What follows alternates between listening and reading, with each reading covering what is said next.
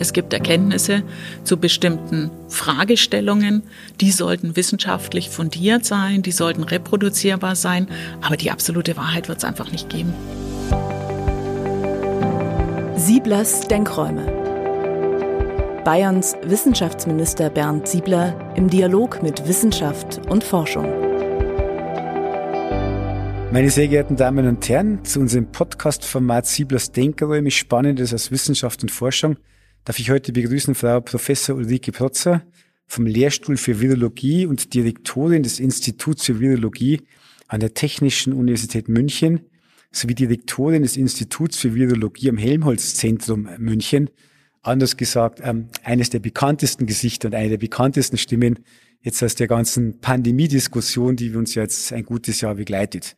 Und natürlich, Frau Professor Protzer, reden wir über Spezialthema, ähm, unter dem Motto, wenn Viren unser Leben auf den Kopf stellen, Aufklärungsarbeit in der Wissenschaft. Erstmal ein herzliches Grüß Gott, Frau Protzer. Anliegen ist es ja, dass wir Wissenschaft eben nicht als Elfenbeinturm äh, erleben, sondern dass es ein ganz, ganz wichtiger Teil unserer Gesellschaft und unseres Lebens ist. Und gerade bei der medizinischen Forschung spürt man das ja sehr, sehr schnell. Jeder muss ja in seinem Leben mehrmals zum Arzt oder in Krankenhäuser. Und da spürt man eben sehr schnell, dass aktuelle Forschungen das Leben erleichtern, gerade wenn man die unglaublich schnelle Entwicklung der verschiedenen Impfstoffe jetzt sieht und erlebt. Herzlich willkommen, Frau Protzer. Ich freue mich, dass Sie da sind und dass wir ein paar Dinge heute auch besprechen können. Die letzten zwölf Monate haben uns ja mit dem Thema Viren unglaublich beschäftigt. Äh, die Viren haben die Welt auf den Kopf gestellt, das kann man wirklich so sagen. Und gerade beschäftigt uns ein Virus, dessen Namen wir schon bald nicht mehr hören können, mit täglichen Herausforderungen. Und das Ding hat unser Leben auch massiv verändert. Wir zeichnen jetzt dieses Gespräch heute am 8. Februar aus, auf und wir erleben ganz klar, dass sich Dinge, die heute aktuell sind, zum Sendezeitpunkt vielleicht schon wieder ganz anders darstellen. Also bitte einpreisen, liebe Hörerinnen und Hörer. Aber Frau Protzer, woran liegt denn das, dass sich die Dinge auch so überschlagen und dass wir Dinge, die vor 14 Tagen noch richtig waren, schon als heute wieder über, überholt betrachten können oder müssen? Naja, es ist natürlich für uns alle eine neue Situation. Und ich glaube, selbst wir als Virologen, die ja immer gesagt haben, Viren sind wichtig und Viren können Ausbrüche verursachen. Wir haben mit einer solchen Dimension, muss man ehrlich sagen, auch nicht gerechnet. Wir haben viel versucht, wissenschaftlich vorzubereiten. Aber das, was jetzt passiert, die Gesamtausmaße auf die Gesellschaft, die ja, auf die Psychologie der Menschen, auf die Wirtschaft, ist natürlich etwas, was man eigentlich irgendwie gar nicht richtig vorbereiten konnte. Entsprechend versuchen aber alle und versuchen auch interdisziplinär zu reagieren. Und das ist natürlich extrem wichtig, weil ein solches großes Problem kann man nur gemeinsam durch die Zusammenarbeit ganz vieler Disziplinen wieder einigermaßen in den Griff bekommen. Und da muss es einfach einen freien Austausch von Informationen geben, einen schnellen Austausch von Informationen.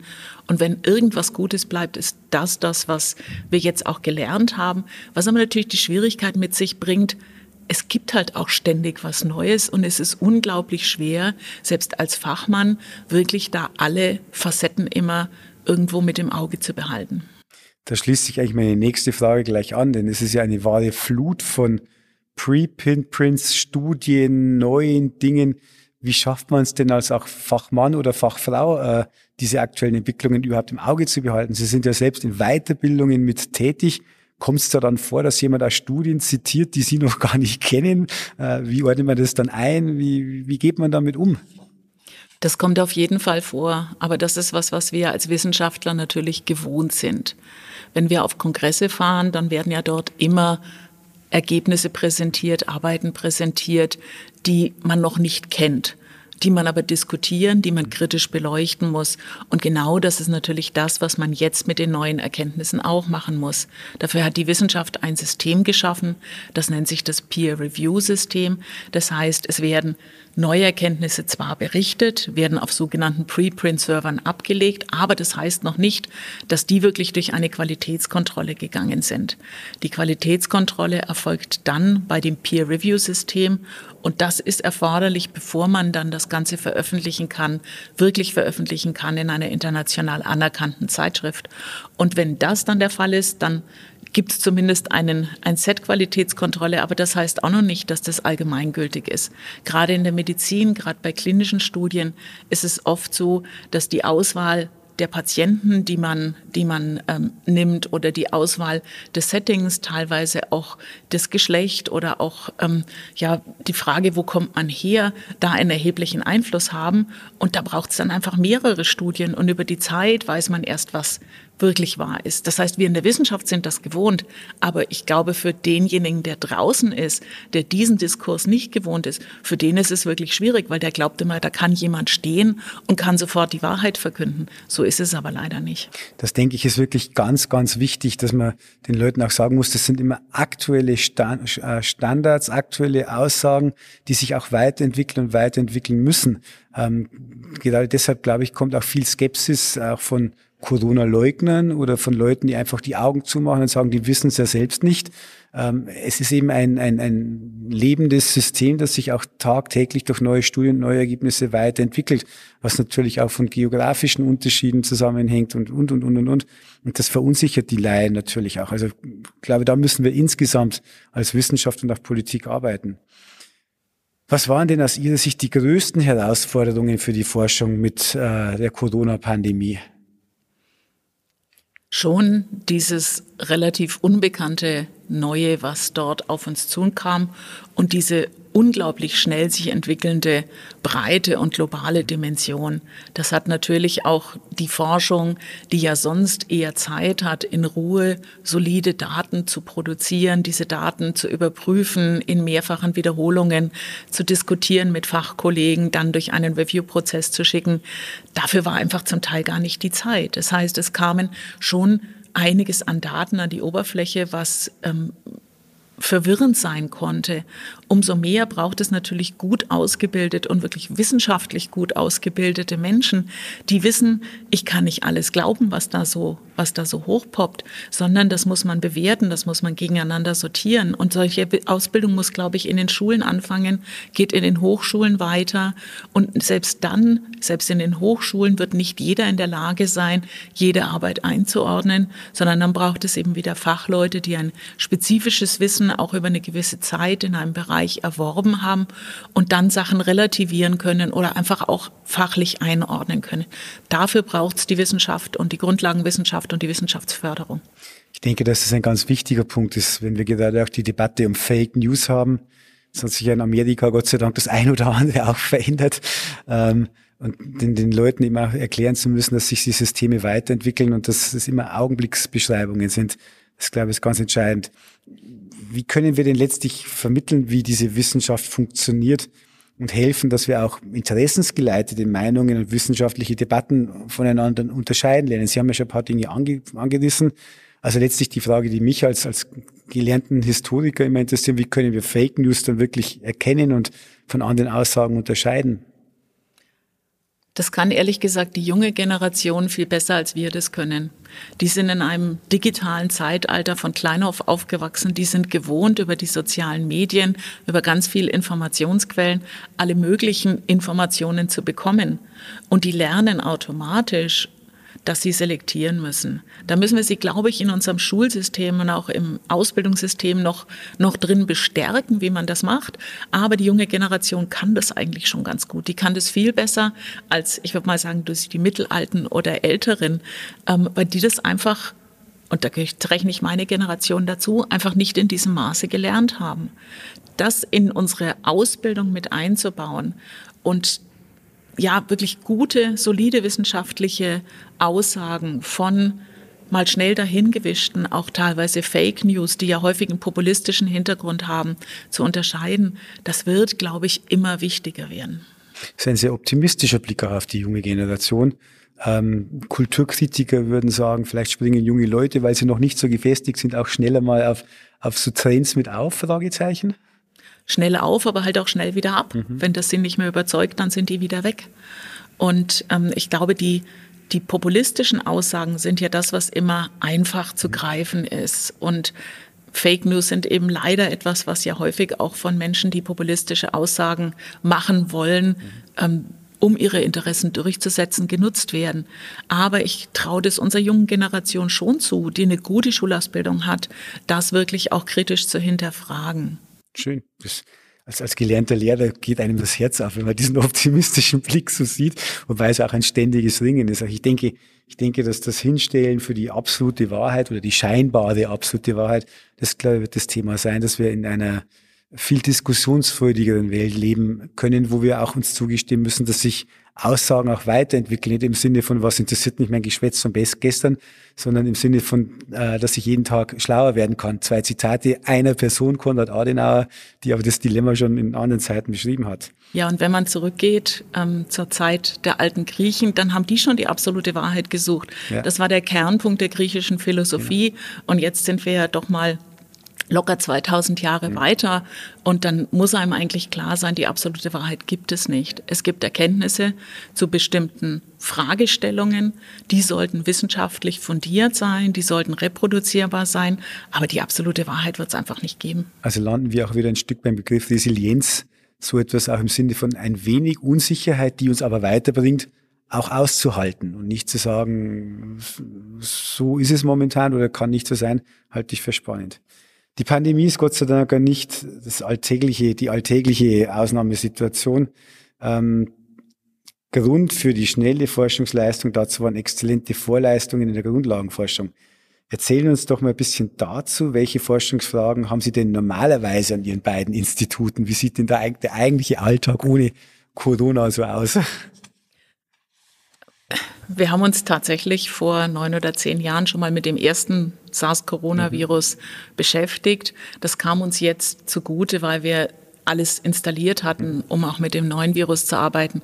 Da braucht es ja doch sehr viel. Da braucht es Hochsicherheitslabore, da braucht es die entsprechende Ausrüstung und natürlich auch eine gewisse Kenntnis von Mitarbeitern, wie man dann ähm, mit solchen ja hochinfektiösen Erregern umgeht, um niemand einem Risiko auszusetzen.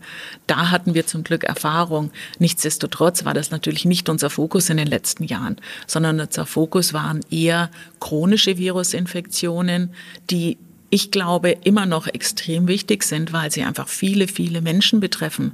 HIV kennt jeder, aber wer weiß, dass an der Virushepatitis jedes Jahr 1,5 Millionen Menschen sterben. Jedes Jahr. Und das ist so unser Fokus. Da versuchen wir neue Therapien zu entwickeln und ähm, ja, das, die Virus-Wirt-Interaktion, wie wir sagen, besser zu verstehen, um darauf basierend neue Sachen zu entwickeln. Das kam uns aber dann auch zugute, ehrlich gesagt, denn wir, wie ganz viele Forscher weltweit, haben ihr Know-how, haben ihre Methoden, haben ihr Wissen angewandt auf diese neue Herausforderung, auf dieses neue Virus und haben dort ja in wirklich Rekordzeit ähm, neue Erkenntnisse geschaffen. Nehmen wir das Beispiel Impfstoff. Ugo Sahin als Gründer von BioNTech hat ganz schnell erkannt, dass die Technologie, die er hat und das Know-how, was die ja doch kleine Firma, die er aufgebaut hat, er hat, extrem nützlich sein könnte. Und was wir haben, ist jetzt nach einem Jahr ein neuer Impfstoff. Das ist schon faszinierend, was alle, die irgendetwas beitragen konnten, da wirklich auch beigetragen haben und in diesen Topf geworfen haben, um uns da voranzubringen. Spricht auch für hohe ethische Verantwortung, dass man dann auch die ähm, eigentlichen Forschungsbereiche ein Stück zurückstellen muss, um dann aktuell den neuen Fragen na nachgehen zu können, vielleicht auch nachgehen zu müssen, weil eben auch der, der Forschungsdruck so hoch ist.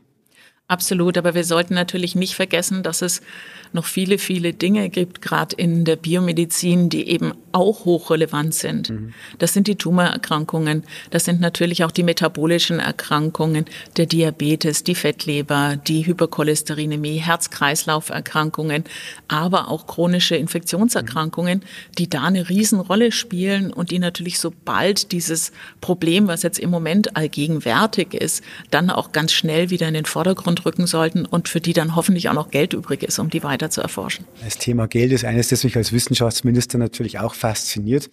Ähm, die Unikliniken, die Unimedizin haben ja auch eine unglaubliche Aufwertung in der öffentlichen Wahrnehmung erfahren. Im Zweifel schickt man dann äh, in schwierigen Lebenssituationen die Menschen immer dahin, wo man hofft und glaubt, dass man am besten behandelt wird. Und das ist eben die ähm, Supramaximalversorgung im Bereich der äh, Unimedizin, die wir jetzt auch äh, immer wieder als Speerspitze und Rückgrat von Versorgung und Forschung eben mit bezeichnet hatten, spürt man schon sehr, sehr deutlich, dass hier auch mehr Renommee, aber auch in der politischen Wahrnehmung sehr viel mehr auch Unterstützung mitgekommen ist. Allein wir haben hier im Haus jetzt viele Millionen für zusätzliche Studien auf den Weg gebracht. Das war auch zwingend notwendig. Und diese Dinge auch zu verstetigen, auch im Sinne des Pflegepersonals, die Gruppe will ich auch ansprechen, nur Applaus zu spenden auf Dauer wird nicht reichen, da brauchen wir andere Dinge noch mit dazu. Aber es ist schon etwas, das auch in der politischen Landschaft deutlich spürbar ist, dass sich hier einiges verschoben hat. Mhm. Und man sollte dabei auch das technische Personal, mhm. diejenigen, die also dort stehen, die die Röntgenbilder mhm. machen, die die Computertomogramme mhm. machen, aber auch die, die im Labor stehen und jetzt extrem belastet sind durch die Mehrarbeit, die sollte man auch nicht vergessen. Das geht leider in der Diskussion oft unter. Wir haben uns jetzt auch intensiv über die Vermittlungsprozesse von äh, komplizierter, anspruchsvoller Forschung in die ähm, Gesellschaft mit hinein behandelt. Und ähm, da geht es natürlich auch darum, Wissenschaftskommunikation zu betreiben. Warum ist Ihnen die denn jetzt auch so wichtig und ähm, geben Ihre ohnehin knapp bemessene Zeit auch noch dafür sozusagen her? Was steckt denn da an Motivation und Leidenschaft dahinter? dass das Ministerium uns ganz am Anfang gebeten hat, dass wir doch da wirklich auch offensiv kommunizieren möchten. Und ich glaube, es ist auch unsere Pflicht, unsere Stellen als Wissenschaftler in der öffentlichen Forschung werden ja von öffentlichen Geldern finanziert. Und ich glaube, gerade in Situationen, wo jetzt die Öffentlichkeit Durst nach Wissen hat und ähm, wird von uns auch erwartet, dass wir kommunizieren und dass wir Dinge erklären und für jetzt denjenigen, der sich bisher nicht intensiv damit beschäftigt hat, auch verständlich machen. Ich glaube schon, dass das unsere Pflicht ist. Es ist vielleicht in unserer Ausbildung noch nicht optimal integriert da einen Punkt Wissenschaftskommunikation mit zu integrieren in allen Studiengängen oder zumindest allen, die eine Doktorarbeit anstreben, also eine akademische Karriere anstreben, das wäre was, was man wirklich intensiv ins Auge fassen sollte. Das ist ja ein Punkt, den wir im neuen Hochschulgesetz auch im Sinne von Transfer verstehen. Also es wird immer diskutiert, das sei eine rein wirtschaftliche Logik. Nein, das ist es nicht. Genau an der Stelle wollen wir eben auch deutlich machen, dass wir eben Erkenntnisse der Wissenschaft in die Gesellschaft zurückgeben, in allen Facetten, die eben möglich sind in der Medizin. Die Geisteswissenschaften werden es anders tun als die technischen Wissenschaften und so weiter und so fort. Aber ich glaube, wir sind da immer noch sehr konservativ auch aufgestellt. Ähm, wenn ich so meine ja doch ähm, jugendlicheren Kinder, also um die 20 betrachte und ich mache irgendwas in der Tagesschau im ZDF, dann sagen die mir immer, aber Du, das schaut doch kein Mensch. Die meinen natürlich ihre Generation, aber die haben recht. Ich glaube, wir müssen unsere Kommunikation noch viel einfacher fassbar machen. Das kann man heute mit den modernen Medien auch tun. Es gibt so viele Techniken, gute neue Formate, wie so ein Podcast zum Beispiel zu machen, aber auch verständliche kleine Filme, mit denen man Wissen vermitteln kann. Ich glaube, da müssen wir tatsächlich noch besser werden. Wobei mir meine 15- bis 20-jährigen Kinder so sagen, äh, das lange Zeug liest ja niemand. Also die Gefahr, dass äh, ähm, Kürze und äh, knackige Information dann vielleicht auch den Anspruch der Wissenschaftlichkeit nicht mehr ganz erreicht und damit auch missverstanden werden kann, das wird auch etwas sein, was wir aushalten müssen bei dem Themenfeld. Absolut. Ähm, ich glaube aber, dass man Kernbotschaften mhm. trotzdem sehr schnell und kompakt herüberbekommen kann. Man darf halt nicht versuchen, alles in einen, in einen Film, kleines Filmchen oder so zu stecken. Aber zum Beispiel zu erklären, wie ein Impfstoff funktioniert, wie der im Körper funktioniert, das kann ich wirklich in einem Film in drei bis fünf Minuten locker machen. Fast würde ich jetzt augenzwinkern sagen, von der Sendung mit der Maus lernen heißt Siegen lernen. Absolut. Die kriegen das ganz gut hin. Das ist ein spannender Punkt. Ähm, ein wichtiges Thema ist natürlich das Thema Impfen. Ganz klar. Was sagen Sie denn den Menschen, die bei diesem Thema verunsichert und skeptisch sind, auch im Hinblick auf die in den Medien stark diskutierten unterschiedlichen Wirkungsgrade der Corona-Impfstoffe? Da wird es dann gleich auch sehr schnell heikel, wenn ich mir anschaue, dass zunächst ähm, die Impfbereitschaft bei der Hälfte der Bevölkerung lag, jetzt ist sie gestiegen. Die Gefahr, dass da schnell wieder auch Vertrauen verloren geht, ist ja auch mitgegeben. Wie beurteilen Sie die Diskussion an der Stelle? Ich glaube, das ist eine wirklich schwierige Diskussion. Im Moment sind wir sehr davon getrieben, möglichst schnell zu sein, möglichst schnell zu impfen. Aber ich glaube, in der nächsten Welle werden wir uns der Diskussion stellen müssen, dass es ja doch unterschiedliche Impfstoffe mit unterschiedlichen Wirkmechanismen, aber auch unterschiedlichen Effizienzen, also Wirksamkeiten gibt. Und ich glaube, für die Akzeptanz in der Bevölkerung müssen wir uns einer solchen Diskussion auch stellen und offen stellen und überlegen, wie wollen wir als Gesellschaft damit umgehen? Was ist da unser Ziel? Möglichst schnell, möglichst viel? Oder zu sagen, nein, wir halten Maßnahmen vielleicht ein bisschen länger aufrecht, aber wir wollen einen möglichst guten Impfschutz. Das sind Dinge, die kann ein Virologe nicht beantworten und die kann auch ein Politiker nicht beantworten. Ich glaube, dafür braucht es einen breiten gesellschaftlichen Diskurs. Wobei man jetzt sehen muss, wenn ich es richtig verstanden habe, dass ein normaler Grippeimpfstoff äh, eher bei den 60 Prozent liegt als bei den 90 Prozent Wirkungsgrad. Habe ich das richtig verstanden? Absolut. Also die, die Vektorimpfstoffe erreichen sicherlich das, was auch sonst ein normaler Grippeimpfstoff mhm. erreicht. Ähm, aber Trotzdem gibt es halt diese Diskussion, es gibt mhm. auch noch wirksamere Impfstoffe. Und ich glaube, man muss diese Dis Diskussion einfach als gesellschaftlichen Diskurs führen. Als offene Gesellschaft werden wir da vermutlich nicht drum kommen. Gut, dass wir in dieser offenen Gesellschaft leben und äh, diese Diskussion führen können. Natürlich kann der gut organisierte, etwas autoritäre Staat manche Dinge etwas leichter in den Griff bekommen. Man zahlt halt einen Preis dafür und einen sehr wesentlichen Preis, nämlich bestimmte Diskussionen eben nicht führen zu können und Menschen damit eben auch ähm, verlieren zu können. Jetzt sitzen wir gerade hier am 8. Februar. Äh, Norddeutschland versinkt unter Eis und Schneedecke, hier München blauer Himmel und Sonnenschein. Ähm, wie viele Menschen freut man sich natürlich jetzt auch, dass äh, der Sommer wiederkommt, das schöne Wetter mitkommt, dass wir hinauskommen. Was gibt Ihnen denn Hoffnung für die kommende Zeit jetzt dann?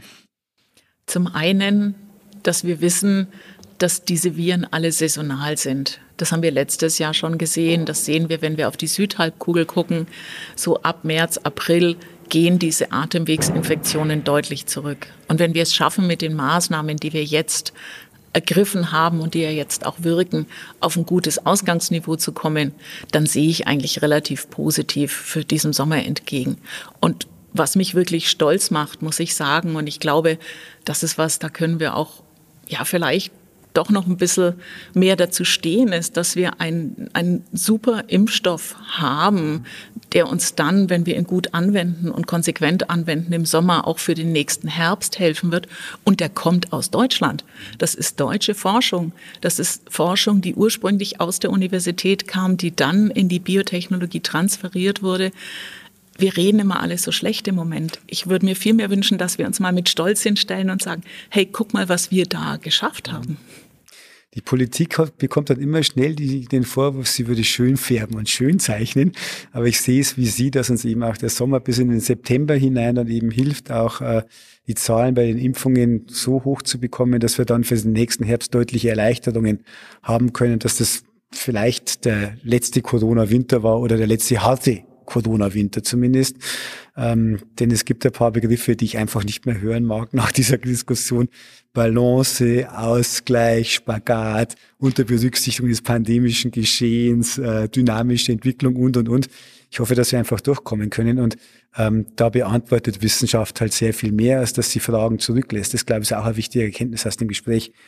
Frau Professor Plotzer, ganz herzlichen Dank für die Diskussionen, für das kluge Abwägen, dass wir den Menschen auch mitgeben müssen, dass wir das auch, auch ein Stück aushalten müssen, dass das zur Wissenschaft selbstverständlich mit dazugehört. Und herzlichen Dank und bleiben vor allem auch Sie gesund. Sie sind unsere Speerspitze in Wissenschaft und Forschung und auch das sympathische Gesicht, die sympathische Stimme der Wissenschaftskommunikation. Herzlichen Dank dafür.